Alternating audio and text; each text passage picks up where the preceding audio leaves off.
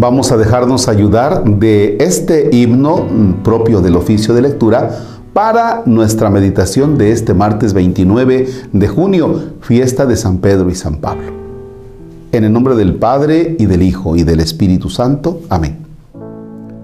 Pedro roca, Pablo espada. Pedro la red en las manos, Pablo tajante palabra. Pedro llaves, Pablo andanzas y un trotar por los caminos con cansancio en las pisadas.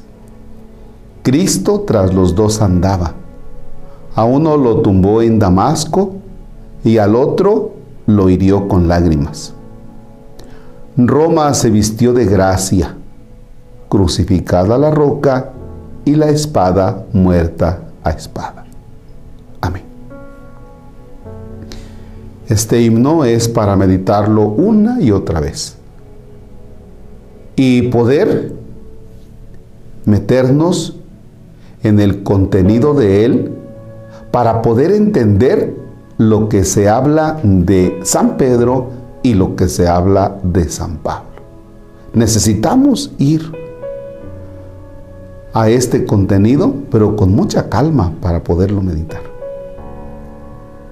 A Pedro que se le identifica con la roca, a Pablo que se le identifica con la espada, a Pedro que era bueno para la red que tenía en las manos y Pablo con su palabra que convence, ese Pablo fuerte, formado. Bien, ¿cuál es el mensaje que nos deja este himno? Que Dios elige a personas que tienen capacidades, tanto el uno como el otro. Que los dos, tanto San Pedro y San Pablo, tienen virtudes diferentes, regalos diferentes. Dios los ha adornado de una manera diferente. Dios no hace a todos así como que en serie, todos igualitos, todos igualitos. Pablo, San Pablo tiene sus capacidades y San Pedro tiene las de él. No podemos decir que San Pedro es menos o que San Pablo es más, todo lo contrario. No, San Pedro, con lo que tiene, enriquece la vida de la iglesia. San Pablo, con lo que tiene, enriquece la vida de la iglesia. Es decir, que Dios hace un excelente equipo. Es como en el fútbol que no todos son delanteros, hay quien es bueno para la defensa, hay quien es bueno en la portería, ¿verdad? Así en la vida de la iglesia está San Pedro, que es bueno para una cosa, y está San Pablo, que es bueno para otra cosa. No los dos hacen lo mismo. Y en esa diversidad es que entonces se hace equipo y se enriquece, decía, la vida de la iglesia. Y así sigue hasta nuestros tiempos. La iglesia que está formada por personas que tenemos virtudes diferentes, pues cada quien está donde le corresponde, donde Dios lo necesita. Va. Cada quien está donde Dios lo necesita. Ahora, tú que eres bautizado y que escuchas en este momento el himno, la pregunta es, de qué manera tú estás sirviendo a tu iglesia y de qué manera estás haciendo que el reino de Dios crezca. Ya. Porque no podemos decir, ay, qué bonito que San Pedro era el de las llaves, ay, San Pablo, sus cartas. No, ¿y tú? ¿Con qué enriqueces la vida de tu iglesia? ¿En qué estás desgastando tu vida? Estás, o sea, la vida tuya la estás poniendo al servicio de la iglesia? ¿Y cuáles son las aportaciones tuyas, no económicas? ¿Cuál es tu aportación como persona en tu vida? ¿Cuál ha sido tu aportación a la vida de la iglesia? ¿no? Tal vez como adorador eucarístico, tal vez estás en un grupo juvenil, tal vez estás en un coro, o tal vez te dedicas a, círculos bíblicos o quizá des pláticas. ¿Ya? O quizás seas de los que hablan mal del Padre y de los grupos, porque hasta eso, hasta eso sirve, ¿verdad? Bien. Punto uno, valoremos las personas de San Pedro y San Pablo y seamos agradecidos con Dios por estos dos grandes personajes. Y punto dos, ¿cómo te comprometes tú en la vida de tu iglesia diocesana, en tu parroquia, en tu capilla?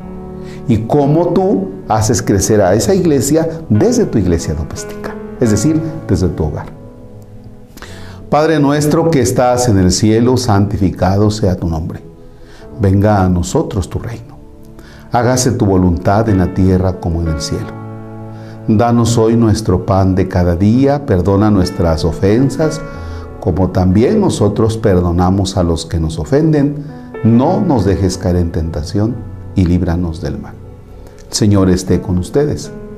La bendición de Dios Todopoderoso, Padre, Hijo y Espíritu Santo descienda sobre ustedes y permanezca para siempre.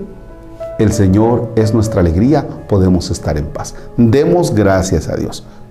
Los invito a un lugar, vengan conmigo, vamos.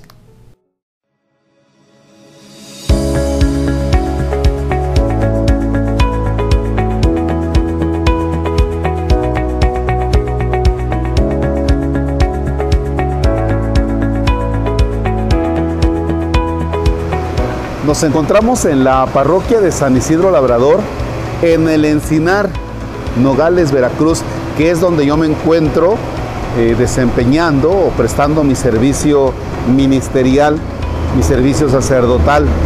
Y me da mucho gusto poder estar con ustedes para comentarles lo siguiente. Hoy, lunes 28 de junio del 2021, comenzamos los trabajos de limpieza en miras a la construcción del templo parroquial. No va a ser un templo muy grande porque ya después de dos años de estar aquí me doy cuenta la asistencia de las personas, cuántos asisten, qué días asisten, cuáles son las celebraciones que tenemos más afluencia durante el año y entonces la construcción del templo va a responder a las necesidades de asistencia. No podemos hacer un templo muy grande, ¿por qué? Por razones económicas. Y no podemos hacer un templo grandísimo que nos venga saliendo en más de 10 millones de pesos, 12, que sea un templo que no vayamos a, a ocupar siempre, que no vaya a estar lleno siempre.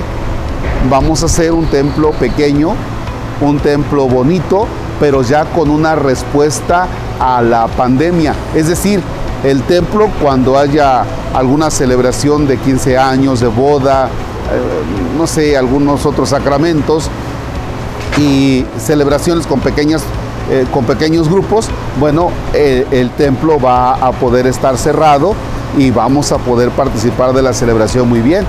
Pero cuando haya una afluencia considerable de personas, ah, el templo lo abrimos y entonces van a poder participar las personas desde otra distancia y desde luego con, un buen sonido. Eh, quiero decirles que eh, todo este terreno que tenemos eh, va a estar ocupado, sí, por el templo, el templo parroquial, pero también vamos a acondicionar nuestros jardines, vamos a acondicionar algunos otros lugares donde van a recibir el catecismo los niños, donde van a estar las catequistas en formación, donde van a estar otros grupos. Vaya, eh, se trata de darle una utilidad al terreno que tenemos que realmente nos haga sentir muy a gusto, pero también van a ser lugares ventilados. Decía, es un templo, es un templo, y me atrevo a decir, que responde a las necesidades de la pandemia. Estamos ya pensando en la post-pandemia. Gracias a todos ustedes. Yo sé que no me van a dejar solo en este proyecto que algunos decían, ay, Dios bendiga su proyecto. No, que váyanse por ahí, si no es mi proyecto, es el proyecto de todos nosotros. Ahora resulta que ustedes están como un amigo sacerdote que cuando ganaba su equipo de fútbol decía, ganamos. y cuando perdía decía, uy, es que perdieron y así están ustedes con, con el proyecto. El proyecto del Padre Marcos, no, es el proyecto de todos y en el que yo espero que ustedes me ayuden. Gracias.